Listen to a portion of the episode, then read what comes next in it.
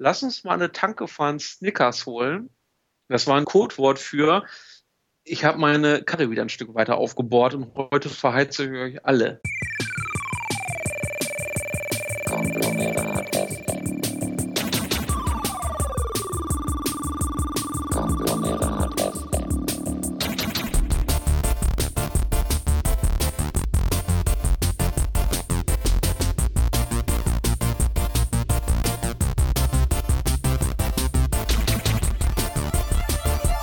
Ja, liebe Hörer, äh, heute, 27.07., viel später als geplant, endlich mal nach den Ostergrüßen. Äh, ich habe schon Zuschriften gekriegt von wegen, du hast Pfingsten vergessen.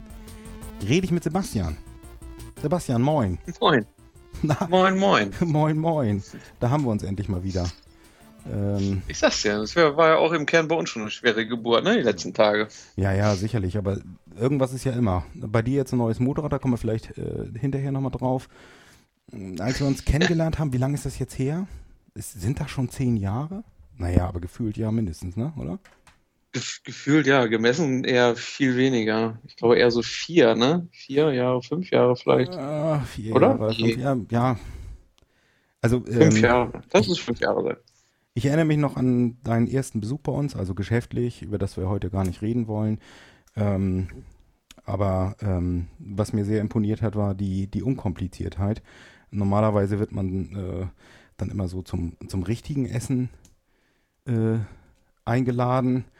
Wir sind dann ganz unkompliziert so ein bisschen mal zu McDonalds gegangen.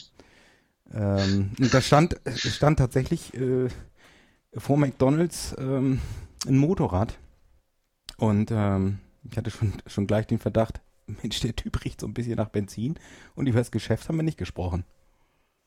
Ich, weiß- ich kann mich da gar nicht dran erinnern. ne? Dass du dich dran erinnern kannst, das finde ich sensationell. Ja, gut, äh, vielleicht ist es auch nur Weißt intelligent noch, vorgetragen, um, um, um jetzt eine entsprechende Überleitung zu finden.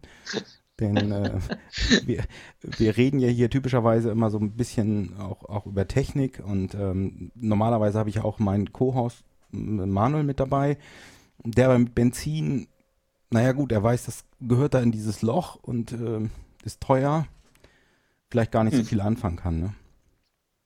Aber Echt? ja, Gibt es so, so eine Menschen in deinem Dunstkreis? Hätte ich ja jetzt gar nicht erwartet. Ich Ja, dachte, ich- dass du mit so Petrolheads umgeben bist. Ja, doch, äh, immer gern, aber auch natürlich gern mit Musikern. Äh, das ist so eher so die Richtung von, von Manuel. Ähm, Aber Okay. du hast, wir haben dann relativ schnell rausgefunden, äh, du hast auch mit einer Mofa angefangen.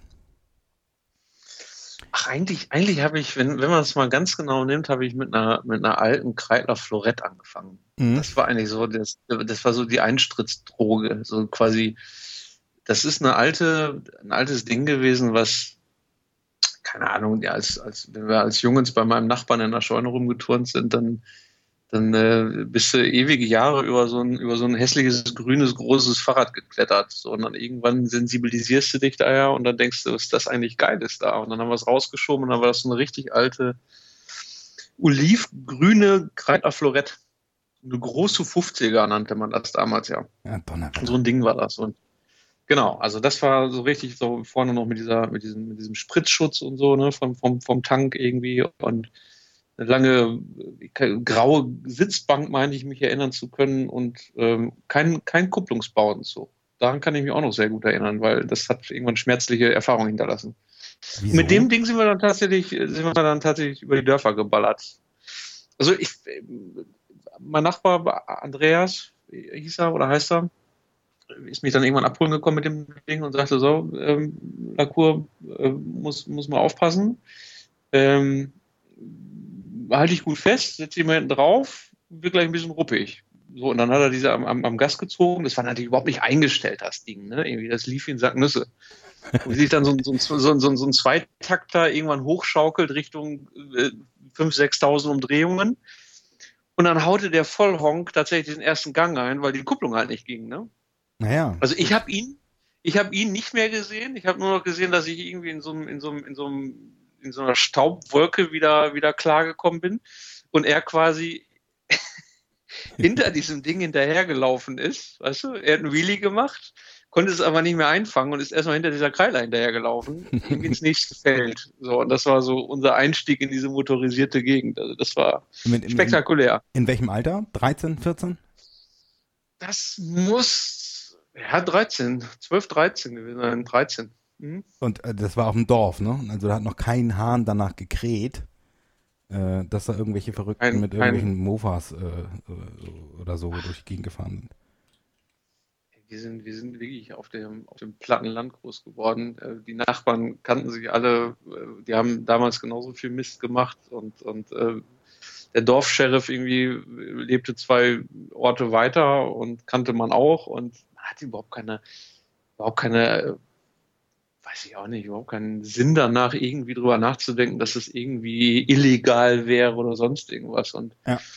ähm, ich, ich, muss sagen, meine, meine Mutter hat auch nie äh, da irgendwie den, die Ängstliche raushängen lassen. Also meiner Mutter habe ich da so und so sehr viel zu verdanken. Was meine ganze Jugend angeht. Alles, das zieht sich wie so ein roter Faden durch. Die hat immer gesagt, Sebastian, ich vertraue dir, mach mal. Und ist auch nie was passiert, witzigerweise. Und ähm, wie gesagt, da haben wir, haben wir mit dieser, mit dieser 80er haben wir angefangen oder mit dieser großen 50er. Und dann ging das so nach und nach weiter und dann, klar, kam irgendwann die Mofa. Wobei, wenn ich mich richtig erinnere, ich glaube, ich gar nicht so Mofa fahren wollte. Wieso ähm, nicht? Wolltest du Fahrrad fahren? Ich glaube, das Bonanza, war. Oder? ich glaube, das war so ein Selbstschutz, weil mein Nachbar war so ein Dreivierteljahr äh, älter als ich. Ja. So, und dann hatte der natürlich erst seine Mofa, bevor ich die hatte. Und da war ich natürlich bockig. Der durfte fahren und ich nicht. So, und dann stand ich da, wir, sind aufgewachsen wie Brüder, musst dir vorstellen, ähm, Nachbarschaft hieß da, der wohnte auch irgendwie 100 Meter weiter weg oder 150 Meter weiter. Ähm, so, und wir sind aufgewachsen wie Brüder. Auf einmal hatte er andere Kumpels, die dann auch Mofa fuhren. Und Klein Sebastian saß dann da mit seinem Rennrad hm. und war am Schmollen und, und hat dann so rausgehauen, pff, Mofa habe ich gar keinen Bock zu, ich fahre gleich 80er.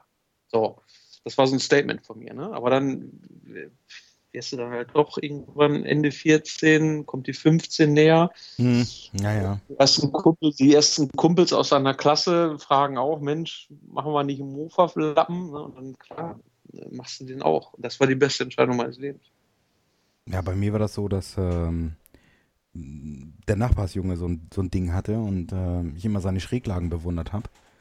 Und irgendwann habe ich ihm äh, die Kiste auch abgekauft. Also so für 200 Mark damals. Ähm, das war, war sicherlich keine schlechte Investition und vor allen Dingen fühlte sich der Vater auch immer noch äh, verpflichtet, da nochmal so ein bisschen, falls ich mal ein Problem hatte, äh, mitzuhelfen und äh, dann rumzuschrauben. Ähm, was relativ häufig vorkam und irgendwann habe ich dann auch gemerkt, äh, so gern sieht, mir dich, sie, sieht er mich gar nicht mehr. Ähm, aber naja, so war es ich kann mich daran erinnern, dass Mainz irgendwie so ein Gemeinschaftswerk war zu meinem Geburtstag, zu meinem 15. Dann von Onkel, Tante, Paten, alle, alle haben zusammengeschmissen, mir so eine Mofa gekauft. Ähm, die sah aus wie eine, wie eine Herkules, war aber eine, Brata, eine Batavus, hieß die, glaube ich. Bratwurst, ne? Ja, ja. so Brat nennst du sie, ja. Schöne Brat genau. Schöne Bratwurst. Und ähm, eigentlich ein schickes Ding. Eigentlich, Komma, weil damals äh, geliefert wurde mit einem Automatikgetriebe. Das fand ich zuerst ganz cool. Ne? So, ich bin ja nach wie vor ein schaltfauler Mensch, das zieht sich ja durch bis in die Gegenwart. Aber wo dann die ersten dann loslegten mit, mit dem Hochstarter und auf einem, auf einem Hinterrad irgendwie über den Hof zu fahren und so, fand ich das irgendwie doch cool, wollte ich auch machen. Hab's auch einmal probiert mit dem Automatikgetriebe bin auch hochgekommen, bis da diese Fliehkraftkupplung irgendwann ansetzte und ich dann hinten rübergefallen bin und dann irgendwie auf dem, auf dem Hof lag wie so ein Käfer. Die scheiß Batavus über mir und alle lachten. Und äh, das war eigentlich auch so der Startschuss zum ersten eigenen Schrauben, weil also das ist ja so ein Automatismus, der hat sich auch fast bis in die Neuzeit gehalten bei mir. Fehler erkannt, Lösung gesucht und umgesetzt. Ich habe, glaube ich, denselben Tag noch ähm, gefühlte fünf Häuser weiter äh, lebte auch einer, der, der, der war auch keine Ahnung, drei, vier Jahre, nee, drei Jahre älter als ich. Der hatte das alles schon hinter sich, hatte ohne Ende Mofa-Teile zu Hause. Dann bin ich dann hingefahren und gesagt, hier, ich brauche unbedingt einen Schaltmotor. Und äh, Gott sei Dank war die Batavus ja wirklich baugleich mit den Herkules-Dingern. Und dann gab es ja erstmal ein zackiges Dreigang Herkules äh, unten drunter. Und dann konnte ich das dann auch. Und dann war die Welt auch wieder in Ordnung. Habt ihr den ganzen Motor ausgetauscht oder habt ihr nur. Ja, ja. Ja, tatsächlich. Den ganzen Motor. Den ganzen, ja, den ganzen Motor. Also mhm. den ganzen Motor. Und ähm, das war aber auch wieder ein glücklicher Zufall, äh, weil im Grunde genommen Zylinder und Kolben, das passt ja auch alles. Und dann hatte man da den ersten den ersten Versuchszylinder liegen, den wir Auslassfeilen, Einlassfeilen und ne, ein Stück ein bisschen vom Kolben unten wegzunehmen irgendwann. Und das, das ist ja eigentlich mit einer rasenden Geschwindigkeit entstanden, dieses Know-how, was man sich da damals aufgebaut hat. Ne? Ja, äh, das, äh, das äh, gab ja auf dem Schulhof kein anderes Thema als die, die Endgeschwindigkeit seiner Mofa. Ne? Also. Ja, das haben wir immer dann tatsächlich bei uns in der sogenannten Feldmark äh, ausprobiert äh, wer denn nun die schnellste Kiste hatte. Ähm, aber es war tatsächlich so. Ähm, man hatte aber auch nicht so viele Ablenkungen. Ne? Also Fernsehen gab es nicht, Sesamstraße war schon zu Ende und ähm, dann hat man halt an der Kiste geschraubt. Und ich kann mich erinnern, als das Wetter scheiße wurde, da äh, habe ich die ganze Karre in den, in den Keller geschleppt.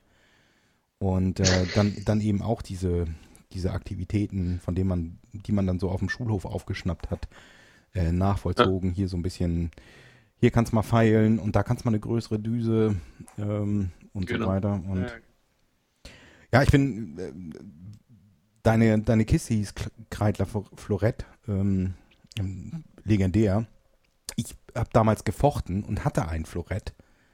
Ähm, bin dann immer mit dem Mofa tatsächlich oder mit der Mofa ähm, zum Training gefahren und mein Florett, also so ein so eine Stichwaffe, ja. äh, hing dann immer so ein bisschen weiter raus und deswegen bin ich auch mal angehalten worden von einem Polizisten, äh, der dann sagte, also das geht hier gar nicht und außerdem ist die Karre ja auch ein bisschen laut. Und ähm, lass mich doch mal fahren. Also damals war das ja noch nicht so mit äh, Laserpistole, Rollbrett und gab es ja noch nicht, lass mich doch mal fahren. Und da hatte ich schon echte Bedenken.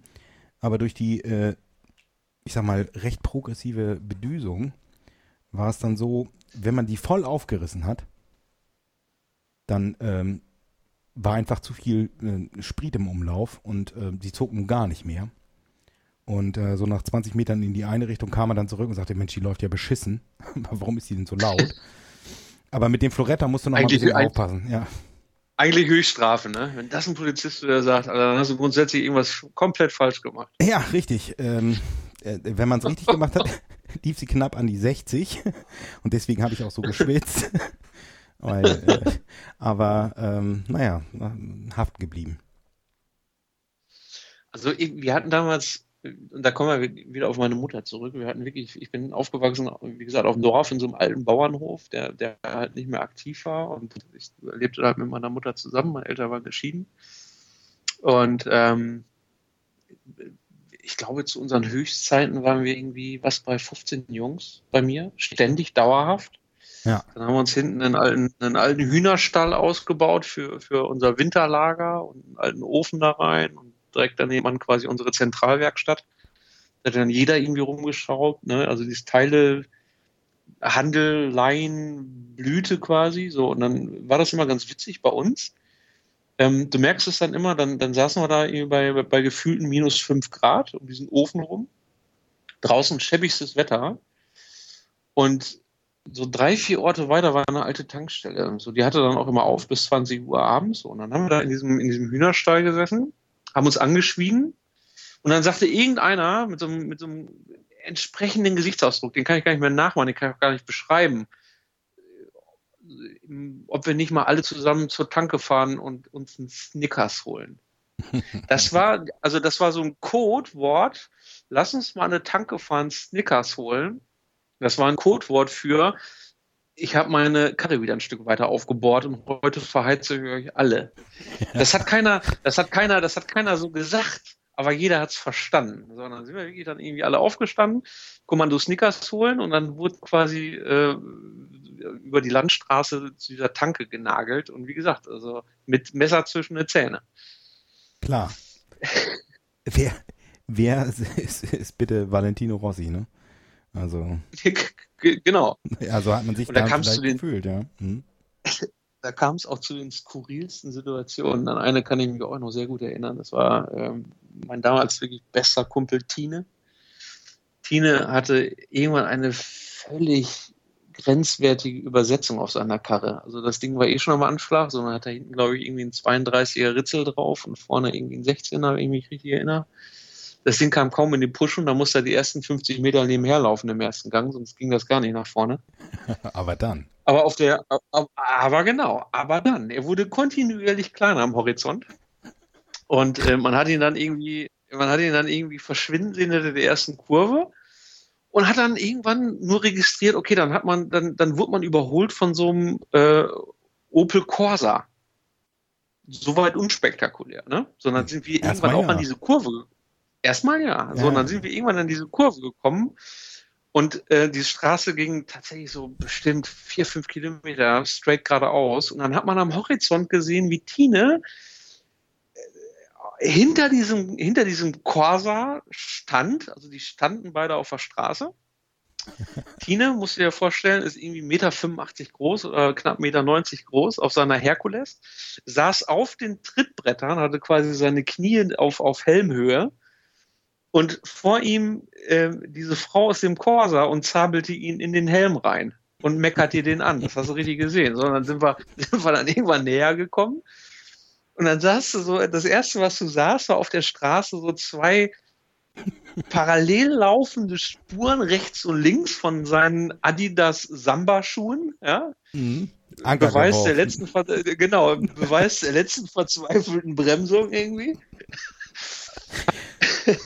Auf jeden Fall Ende vom Lied war, als er dann auch zur Tanke gekommen ist, er hat sich in den Windschatten gehängt von diesem Opel und der bremste dann irgendwann so. Und dann hat er sich quasi so ein so zehn Zentimeter an diese Plastikstoßstange von diesem Opel Corsa gefräst mit seinem Vorderreifen, weil er nicht mal richtig bremsen konnte mit seinem Affenzahn. Also das ist, also dieses, dieses skurrile Situation werde ich auch nicht vergessen. Also das war so ein typisches Highlight von uns damals, echt sensationell. Ja, aber das war auch so eine Community, ne? Also ich, ich habe ja Bilder auf deinem Blog gesehen, ähm, deine Werkstatt und, und, und so weiter. Da kann man sich ja echt wohlfühlen. Also, ähm, oder ja, das Bild vom Abenteuerspielplatz. Also, und, und, und gar nicht steril, ähm, wie heute so die Kids mit, mit, mit irgendeinem ähm, Tablet. Äh, ja, was haben die denn noch, ne? Also. Ja, ja das stimmt. Ja, also das da, stimmt. Wobei das, wobei das, wobei das zu dieser Mofa-Zeit natürlich alles, alles äh, völlig ungesittet war, ne? Also, ähm, da haben wir auf dem, auf dem offenen Hof geschraubt im Sommer richtige Werkstatt. Ich weiß nicht, kannst du dich erinnern? Auf meinem Blog da habe ich so ein, ein Bild von dieser alten Garage. ja, genau. Da, da, darauf, da, deswegen komme ich drauf. Ja. Mit, völlig mit verölten Mofa und Moped 80er Teilen irgendwie. Du ja. hattest eigentlich in, der, in dieser, dieser Werkstatt an sich hattest du überhaupt gar keinen Platz zum Schrauben. Ne? Dann bist du irgendwie unter das Dach gegangen.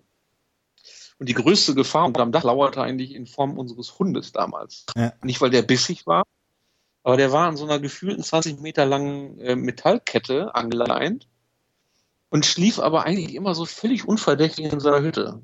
So, und dann hast du angefangen, deine Mofa auseinanderzuschrauben, hast dann sämtliche Teile eines Vergasers fein säuberlich quasi auf so, einer, so einem kleinen Tuch vor der, vor der Karre ausgebreitet, dass die Scheiße auch ja wieder zusammengekriegt hast. Und dann kommt der Hund so, und, dann freut kam, sich. Ne?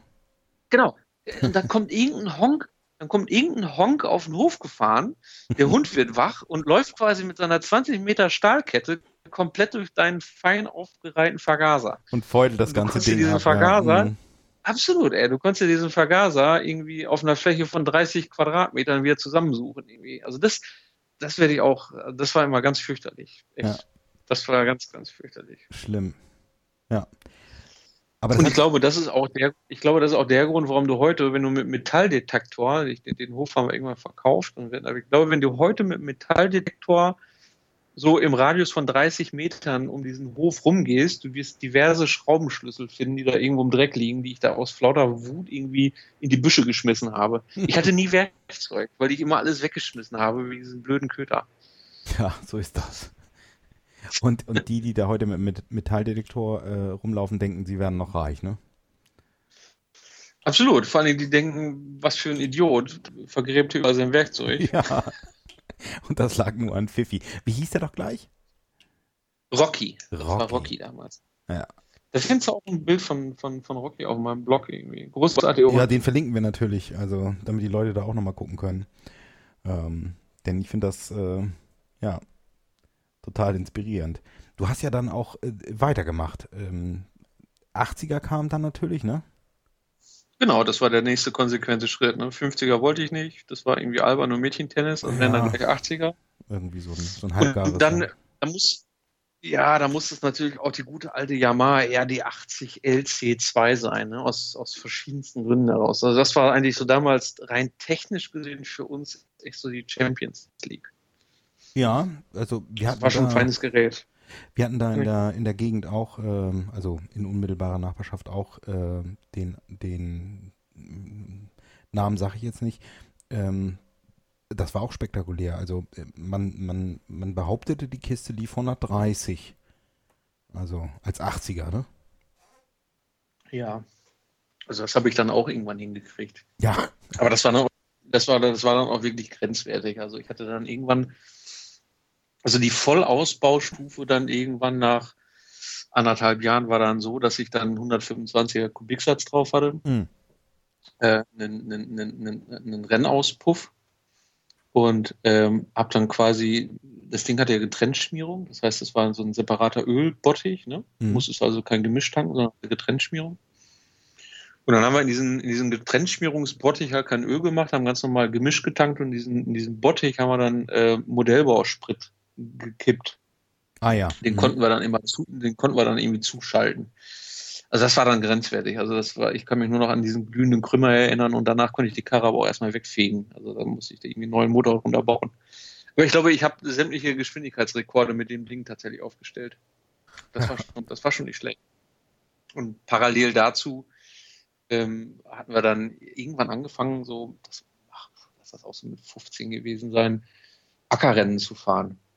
Ja, das haben wir dann ähm, haben wir für uns entdeckt, dass wir aus ganz, ganz vielen Ersatzteilen immer noch irgendwas Lauffähiges zusammenschrauben konnten.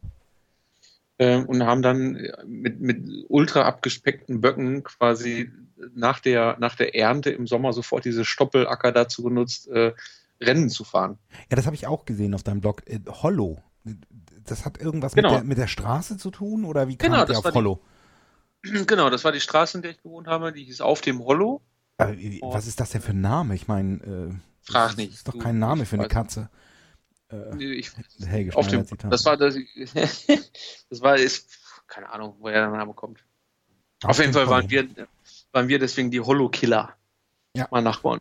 Ja, genau. Also wir sind dann immer im Team gefahren, es gab verschiedene Teams und wir waren die, wir waren die Hollow-Killer. Also mein Nachbar, der konnte wesentlich besser fahren, hat aber nicht so ein gutes Material wie ich und deswegen haben wir uns immer so ein bisschen kompensiert. Das war mal ganz gut. Äh, Da, da gibt es ja auch, ähm, habe ich, hab ich äh, kurz angelesen, ähm, so, so Rennberichte von mit der Schreibmaschine getippt von deinem Genau. Kumpel. Ja. Also Harry, Harry Valerien wäre stolz gewesen auf äh, die O-Töne. Unglaublich. Sensationell. Also, Ja, das- das- sensationell. Die Originale, die, die Originale liegen hier gefühlt, äh, wenn wir hier so sprechen, so anderthalb Meter hinter mir in so einer Box. Ja, Da wir auch noch gut die alte auf. Erde. Ja, da ist auch noch die alte Erdkruste dran. ne? Das war echt schon sensationell. Wo er dann äh, Reinhard damals, dieser Reinhard mit seiner Schreibmaschine um die Ecke kam und dann echt mit so einer alten Adler Triumph Schreibmaschine sich an den, an den, an den, ans Feld setzte und Rennberichte schrieb, live. Live, ja. Das, Sensationell. das ist wirklich sensationell. Und Sensationell, ey. ja, da riecht man dann äh, das, das Zweitaktgemisch noch. Das gibt ja heute auch noch ähm, so als, als Renaissance. Hier zwei, zwei Dörfer weiter machen sie das auch immer. Äh, so Mofa-Rennen und ähm, Genau, das kam dann irgendwann wieder. Ne? Das gibt es ja. Ja. auch mittlerweile. ja, Also genau. ir- ir- irgendwann war das wieder da, ne? ohne dass ich es mitgekriegt habe. Aber genau so war das damals. Deutlich unprofessioneller, wie wir das gemacht haben, aber dennoch, ja, auch wir hatten zu unseren Höchstzeiten tatsächlich Zuschauer an der Seite. Ne? Das haben sich die Leute angeguckt. Ja, ich glaube, äh, auch deutlich unkomplizierter wahrscheinlich. Ähm, hier läuft dann schon echte Security auf, ne? Und ähm, Polizei ist da und äh, ja, ja, macht vielleicht auch alles nicht mehr so viel Spaß. Stark reglementiert. Ja, das stimmt. Ich kann mich noch, ähm, ich kann mich auch noch gut daran erinnern, als ich meinen Motorradführerschein dann irgendwann machte. Und äh, da sind wir wieder beim, beim Dorf, äh, da kennt ja jeder jeden. Da ging es darum, dass wir die erste, die erste Fahrstunde nehmen sollten, so eine Praxisstunde, ne? Mhm. Und da meinte unser Fahrlehrer hier, äh, Tine, äh, Lacour, äh, nächste Wochenende, habt ihr was vor? Nö, nö. Und dann, ja, lass uns mal nach Schabolz fahren, äh, äh, Autobahnfahrt. Da haben wir uns nur ganz groß angeguckt und haben gesagt, aber wir müssen doch erstmal irgendwie so ein bisschen zumindest damit üben, ne? Und dann ist er echt laut geworden und hat gesagt, Leute, ich habe euch gesehen, letztes Wochenende mit euren scheiß 80ern auf dem Feld. Erzähl mir nicht, dass ihr nicht fahren könnt. ja. War so, so, so war die Sache. Ja, da war die Sache durch, ne? Da war die Sache durch, genau. Ja, bei mir war es so ähnlich. Ich ähm, hatte Führerscheinprüfung. Das war natürlich auch bei uns so in der, na, wir haben es damals Kehre genannt, weil die Straße so eine Kehre gemacht hat. Äh, war dann auch bekannt. Und dann fragte mich die Mutter meines Kumpels so, und wie ist gelaufen, so die Führerscheinprüfung? Ich sag, ja, ganz gut. Ja, prima, dann kannst du ja gleich mal Zigaretten holen für mich. Und ich so, ja, also gut. Also bin ich eingestiegen, war glaube ich ein, ein, Opel, wie hieß das Ding damals? Astra? Nee, das war noch früher. Corsa. Nein, Corsa ist auch nicht richtig. Na, irgend so ein, so ein, so ein Nee, nee, auch nicht. 91, so um den Dreh. Bin ich dann eingestiegen, habe Zigaretten geholt und ähm, dann kam ich so wieder zurück. Dann kam ihr Sohn dann so äh, in, in, in die Szenerie und sagte, wieso fährt der mit unserem Auto? Ja, wieso? Der hat Zigaretten geholt. Und ich so, äh, ja, und? Ja, aber der hat doch seinen Führerschein gar nicht bestanden. äh, die, die Prüfung war wirklich ganz gut bis ich über die ja. durchgezogene Linie gefahren bin. Ähm, aber sie hat mich ja nicht gefragt, ob ich bestanden habe. Nee. Ja, also äh, das war damals so auf dem Dorf. Man konnte dann auch mal ohne Führerschein im, im Zweifel, weil ich dachte ja auch, können tust es ja eigentlich, ne? Du, können tust es ja, das sucht sich dann auch bis in sämtliche Dämmerungszustände, die du erreicht hast, abends auf der Party, ne? Ja. Das muss man auch eingestehen. Man, man war ja wirklich, man war ja wirklich äh, teilweise sehr unverantwortlich damals unterwegs. Ne? Man hat ja wirklich viel Scheiß gemacht. Hm. Das wurde immer so ein bisschen dadurch kompensiert, halt, dass es halt wirklich, da kannte jeder jeden und es war okay und es war menschenleer. Aber heute würde ich auch sagen, meine Güte, wie un unverantwortlich war man manchmal unterwegs, ne? Ja. Dass man danach gefühlten fünf Bier sich immer noch irgendwie auf, auf, die, auf die Mopette gesetzt hat. Das sind ja. Gott sei Dank die Dinge im Alter, die sich dann ändern, ne?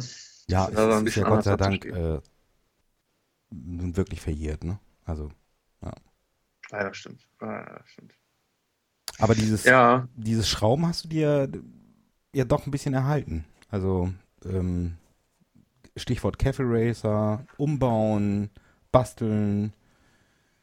Ähm. Genau, ich habe ich hab wirklich einige Jahre Pause gemacht vom Schrauben her. Ähm, ich glaube, ich hatte zwei echte Motorräder, also nach dieser ganzen 80er-Phase habe ich dann damals eine großartige äh, Honda CB 404 bekommen von meinem damals guten Kumpel. Ähm, hab da auch noch ein bisschen dran rumgeschraubt und danach hatte ich noch eine Boldor, eine 900er, meine ich, direkt im Anschluss. Mhm.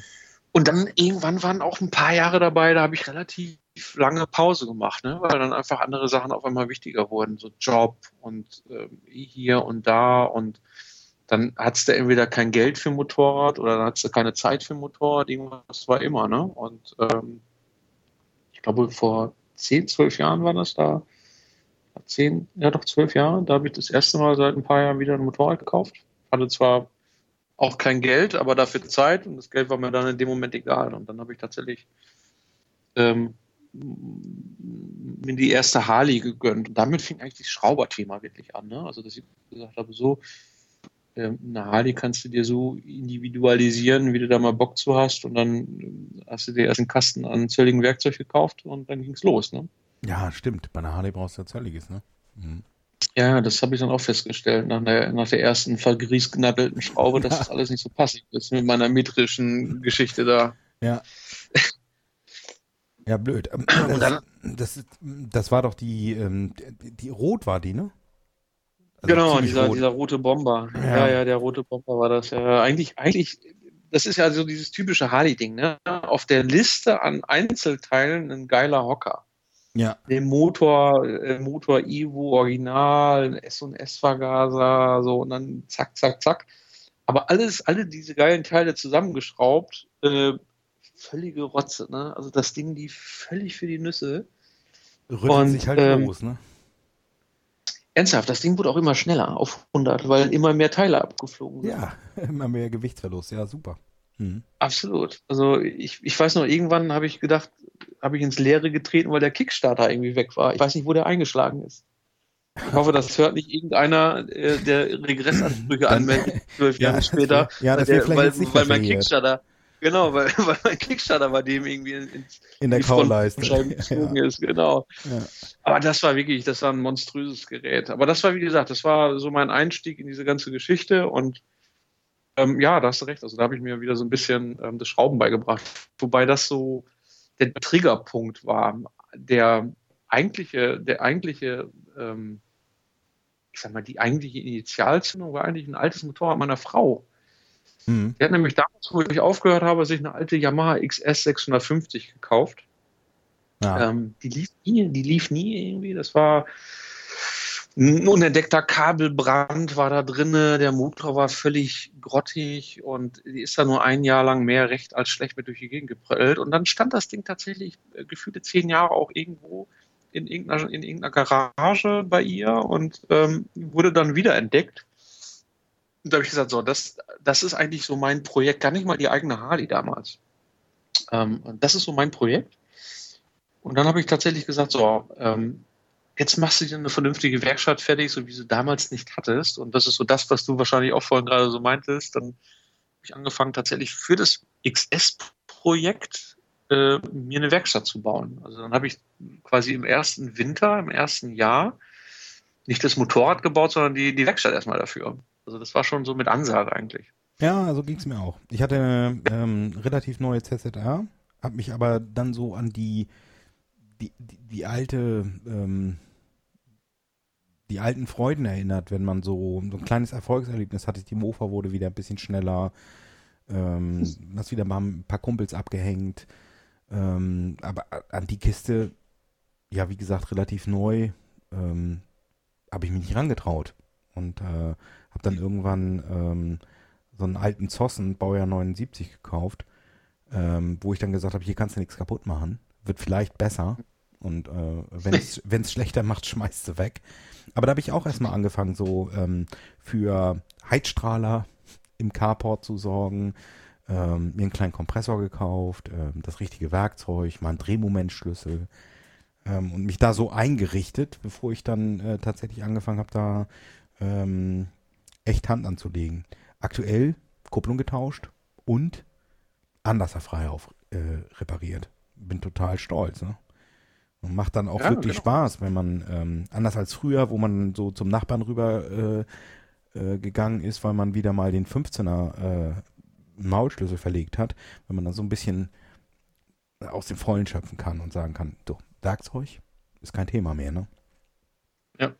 Also vielleicht ist es auch ein bisschen dem geschuldet, dass man mittlerweile, glaube ich, auch äh, finanziell sich das eine oder andere einfach leistet. Weißt du, früher hast du ja, ähm, keine Ahnung, irgendwo im, im Aldi oder im Lidl so einen Schraubschlüsselsatz gekauft, der dann echt für den Arsch war und nach einem Jahr so völlig abge, abgenudelt war oder die Schrauben damit rund gemacht hast. Und du hast ja. eigentlich, du hattest irgendwie, irgendwie hattest du Werkzeuge, aber das war alles für den Arsch, weißt du? So, so, das, so ging es mir früher.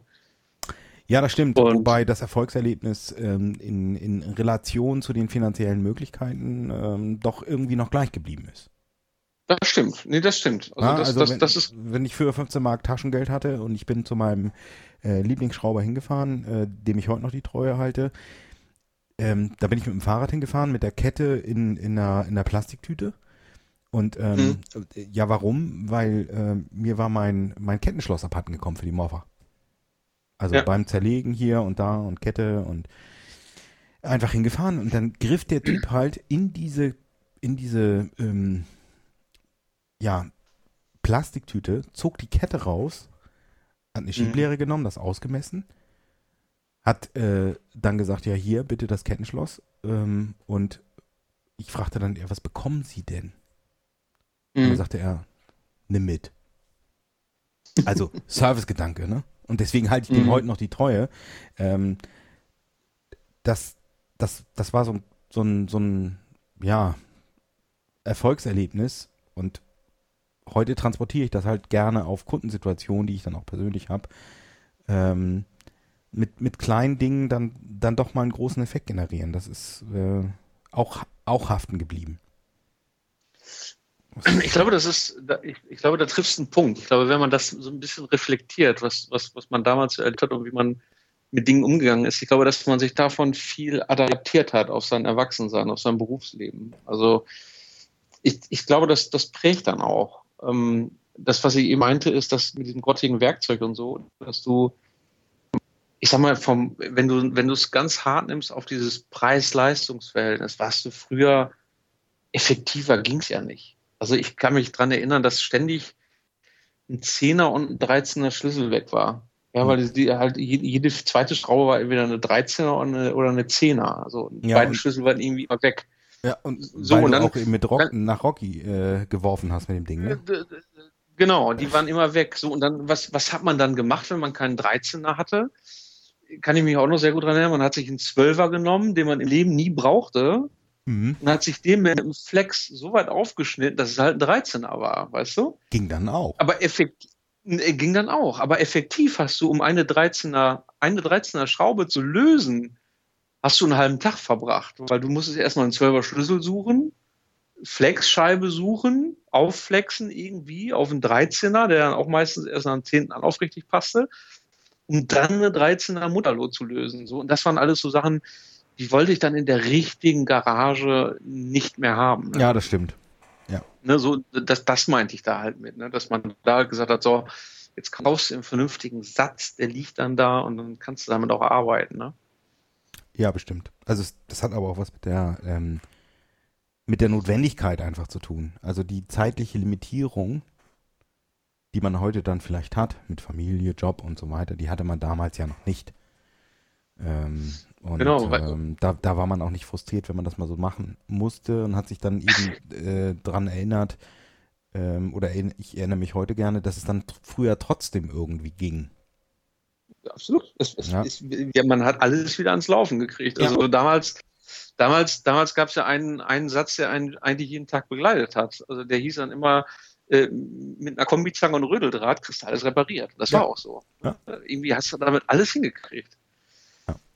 Das, das, das ist wohl so. Aber wie gesagt, und da, da gebe ich dir auch recht, im Prinzip ist es ja ein extremer Stressfaktor. Für mich zumindest ist es ein totaler Stressfaktor, wenn ich auch nur eine Viertelstunde irgendeinen scheiß Zehner Schlüssel suchen muss. Da habe ich totalen Stress.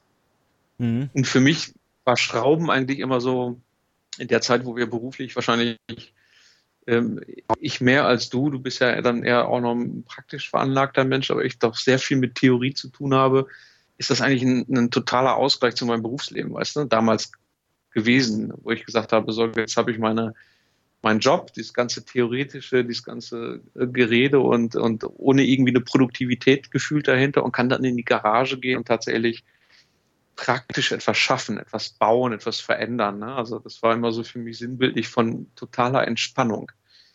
Und um da den Bogen zu schließen, das würde extremst gestört werden, wenn ich dann auch immer noch diesen scheiß 13er Schlüssel suchen müsste, ne, eine Viertelstunde. Ne, dann wäre ich schon wieder maximal unentspannt. Ja, und vor, vor allen Dingen in, macht man dann ja heute auch, äh, falls man keinen richtigen Schlüssel hat, eher was kaputt, was vielleicht auch einen mittlerweile höheren Wert hat als die Mofa, die man damals für 200 Mark vom Nachbarn gekauft hat. Also da kommt man ja dann auch ins Grübeln und sagt so, also äh, ich, ich bestelle jetzt lieber nochmal das richtige Werkzeug, auch wenn es 17,80 Euro kostet, bevor ich hier was kaputt mache, was ich dann hinterher äh, teuer repariere oder teuer reparieren lassen muss. Also mhm. ja, rein praktische Überlegung, ja. Aber du hast mit der, mit der, mit der XS, äh, das ist so ein, so ein Projekt gewesen, nachdem du die Werkstatt fertig hattest. Wie lange hast du dann daran geschraubt? Eigentlich gab es ja, eigentlich gab es ja da nochmal eine Unterbrechung. Also mein, mein, mein hehres Ziel war ja tatsächlich in dem, in dem Winter nach Fertigstellung der Werkstatt bei der, bei der XS beizugehen. Aber in dem Sommer zwischen diesen Jahren habe ich quasi mich entschieden, diese, diese fürchterliche rote Harley wieder zu verkaufen und mir eine neue ähm, wirklich äh, flatscht, das erste Mal in meinem Leben überhaupt irgendwas flatschneu, äh, flatschneues Fahrzeug zu kaufen. Und zwar eine, eine Sportster, eine 48. Mhm. So. Und die hatte ich dann im Sommer und ähm, den nächsten Winter habe ich tatsächlich komplett mit dieser 48 verbracht und die umgebaut. Und da ist eigentlich ähm, auch diese tiefe Überzeugung entstanden, dass ich doch ein bisschen schrauben kann immer noch. Weil ähm, das war tatsächlich so eine Art, ähm, ja, ich will nicht sagen, der Erfolg des kleinen Mannes. Ne? Also ähm, ich habe ein Heck, Heck umgebaut, äh, wo man mir hundertfach gesagt hat, äh, wie großartig das geworden ist und dann irgendwann kippst du hin rüber vor lauter Stolz. Ne? Ja. Und habe da viel, viel Zeit in diese Harley investiert.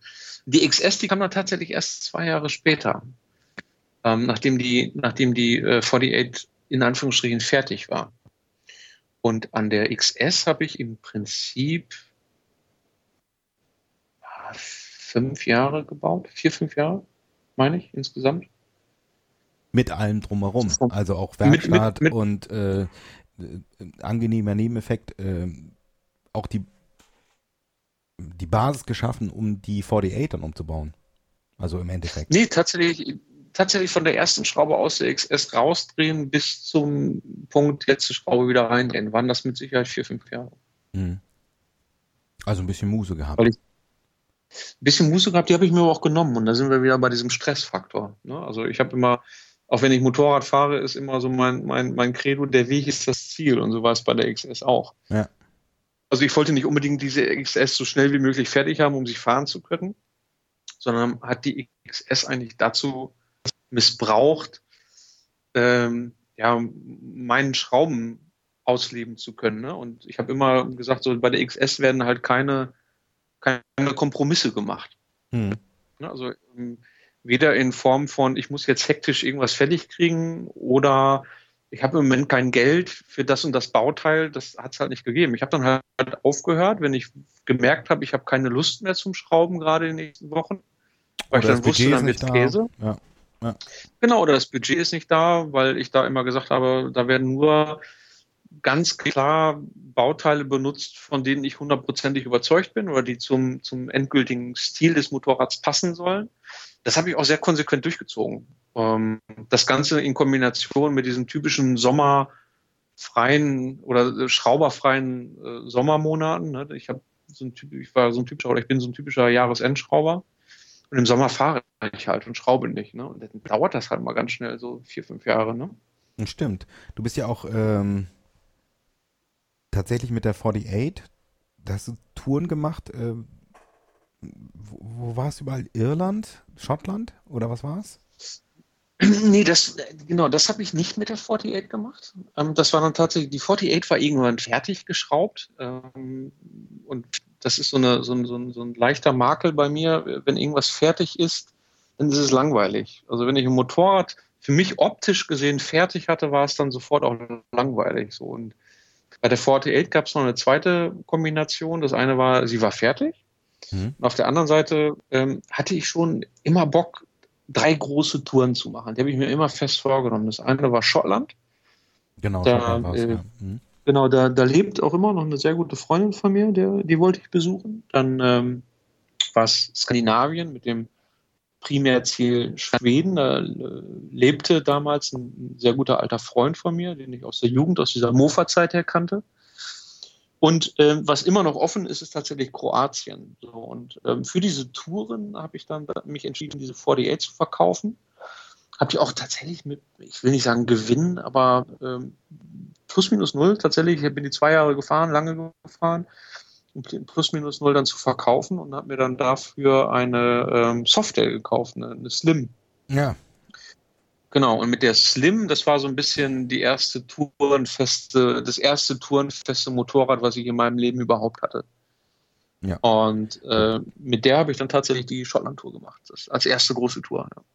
Wobei Harley ja nun nicht äh, den Ruf eines Reisemotorrads hat, ne? So.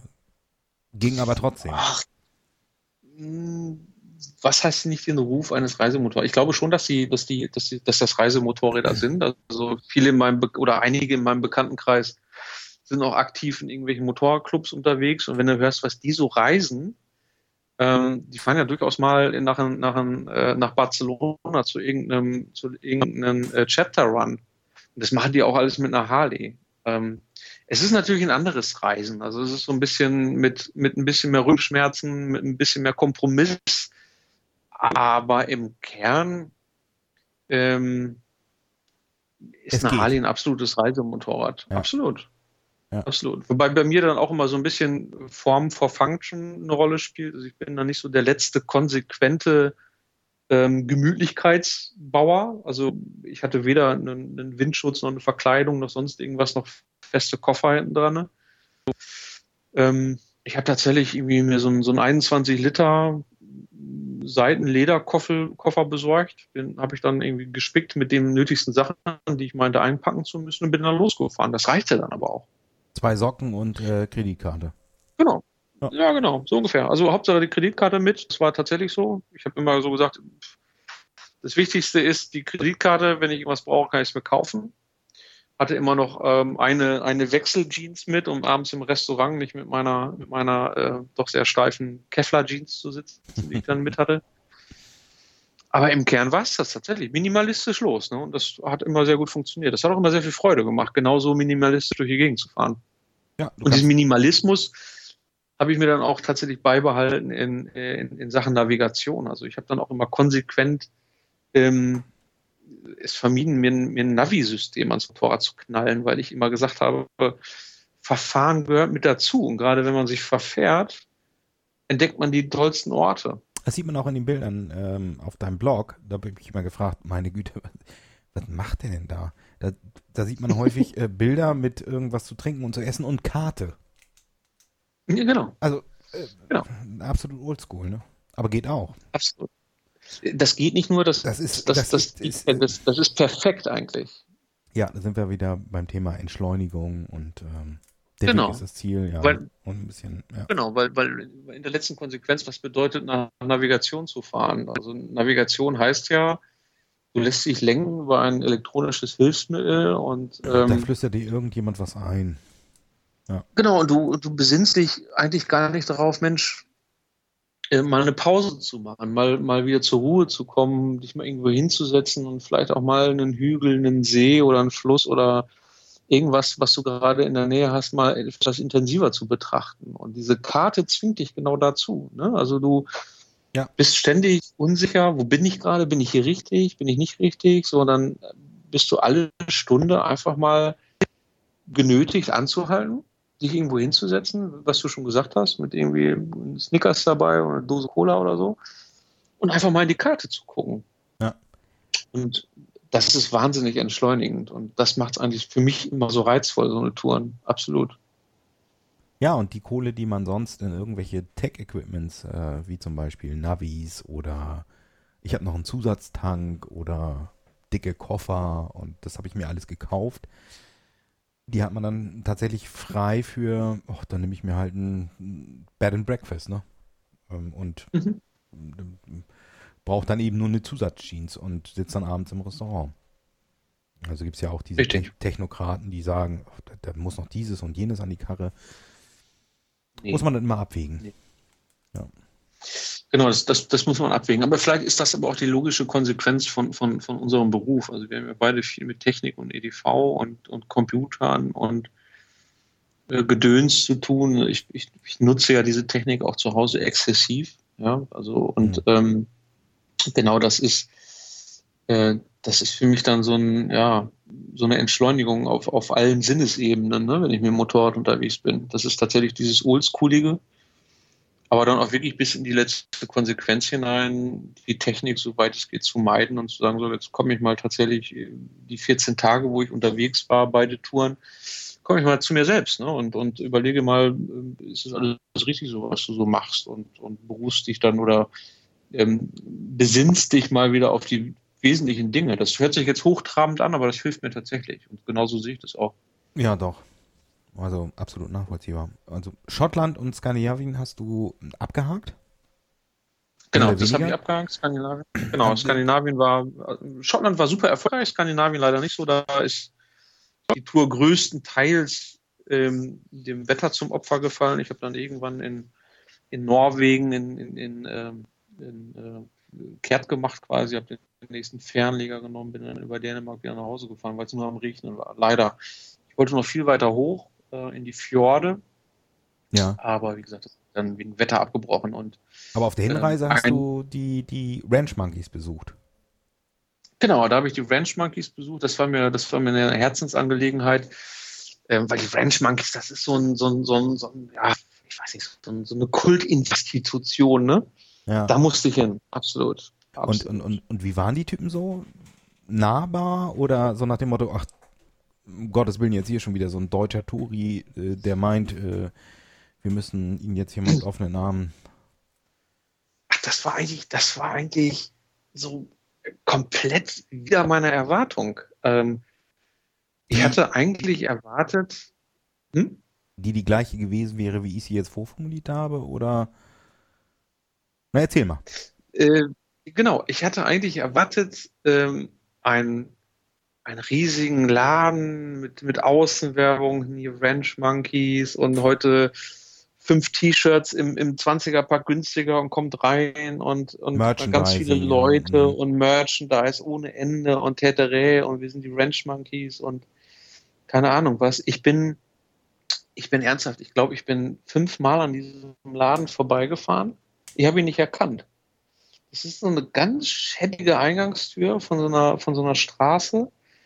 Ähm, völlig unscheinbar. Ähm, der, der ganze Laden, das ist eher, ich weiß nicht, ob das früher eine, so, das musst du dir vorstellen, wie so, ein, wie so einen kleinen Bäcker irgendwo in, in, in Kiel oder in Hamburg. Ja. Von außen. Weißt du, das ist eine ganz schlichte Holztür und so eine Art Schaufenster. Da aber nichts drinne. So, und ähm, dann bin ich da rein, völlig verunsichert, weil ich nicht wusste, ob das hier jetzt irgendwie der Seiteneingang ist oder so. bin, ich in, bin ich in diesen Laden rein und dann war da so ganz rudimentäre Innenausstattung, irgendwie so ein paar T-Shirts lagen da, ja, aber auch extrem viele Teile, eingeschweißte Teile, die die selber zugekauft haben irgendwie. Und da saßen da so zwei Typen völlig entspannt hinter ihren, hinter ihrem Tresen. Äh, das Einzige, was mir da aufgefallen ist, tatsächlich so als IT-Mensch, äh, die saßen alle an riesigen Apple-Monitoren. da dachte ich, okay, also irgendwie so ein bisschen Geld verdient ihr ja schon mit der ganzen Geschichte. Und dann sind die auf mich zugekommen, ah, völlig, völlig geil. Also ich habe gesagt, Leute, ich komme aus Deutschland und, und bin, bin hier unterwegs und ihr wart also ein ganz wichtiges Ziel für mich und die haben sich total gefreut. Die haben sich gefreut wie ein Schnitzel, dass ich da um die Ecke komme und diese Mühen der Tour auf mich nehme, um die zu besuchen. Und, ja. Ähm, ja, dazu muss man vielleicht mal für die Hörer erklären, die Ranch Monkeys sind so die European Stars der Custom Bike äh, Szene, ne? Die ähm, schrauben hm. für, ich glaube, Yamaha da haben sie, glaube ich, eine, eine, eine Maschine ähm, customized. Ähm, waren die nicht auch an der R9T von, von BMW beteiligt? Und oder umgekehrt? Also, äh, genau. Also, also, ähm, was die Helene Fischer für die äh, Volksmusik ist, ähm, sind die Ranch Monkeys für die Custom Bike Szene. Und, ähm, ja. Ich lasse das jetzt mal so stehen, ja. Du ja. magst recht haben. Ja, komm. Hast du nicht auch ein Helene Fischer-Tattoo? also, hm. Sollst du nicht erzählen. Sollst Nein. du nicht erzählen. Hm. Haben wir extra. Okay, schneide ich raus. Jetzt, jetzt ist es raus. Jetzt, jetzt ist es raus. Ja. Ja, also naja, auf jeden Fall habe ich, hab, hab ich dann da quasi von denen noch eine große Führung durch die Werkstatt gekriegt und so. Und äh, das war schon, äh, das war schon imposant, imposante Typen. Absolut. Ja, ja bestimmt. Und, und äh, ja? Ja. Nee, du? Und was ich gar nicht wusste, ist, dass die, ähm, es gibt in Kopenhagen noch zwei, drei Schrauberbutzen und die gehören alle irgendwie zusammen vernetzt. Das ist eine riesen Community.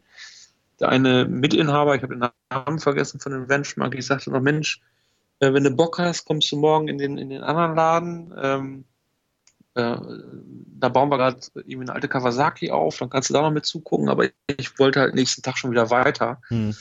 Aber ähm, das war wirklich eine, das war wirklich eine komplett entspannte Runde da. Also positivst überrascht. Ich hatte mit viel mehr Lametta da gerechnet und Nase ein bisschen nach oben und Hm. ach ja, jetzt kommt der 50. Puri heute Ja, rein. ja, genau. Und, oh, das ja, war ja die, die Ursprungsfrage, Genau. wie du da aufgenommen genau, wurdest. genau.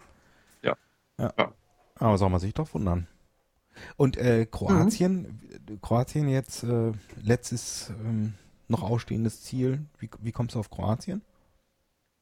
Genau, ich, ich, ich weiß gar nicht, wie ich auf Kroatien komme. Das heißt, ich, Kroatien habe ich ein primäres Ziel und zwar, es gibt dort ähm, aus dem ehemaligen Jugoslawien heraus eine, eine, eine bekannte Bundesstraße, die führt quasi in diesem Ex-Jugoslawien komplett an der Mittelmeerküste lang.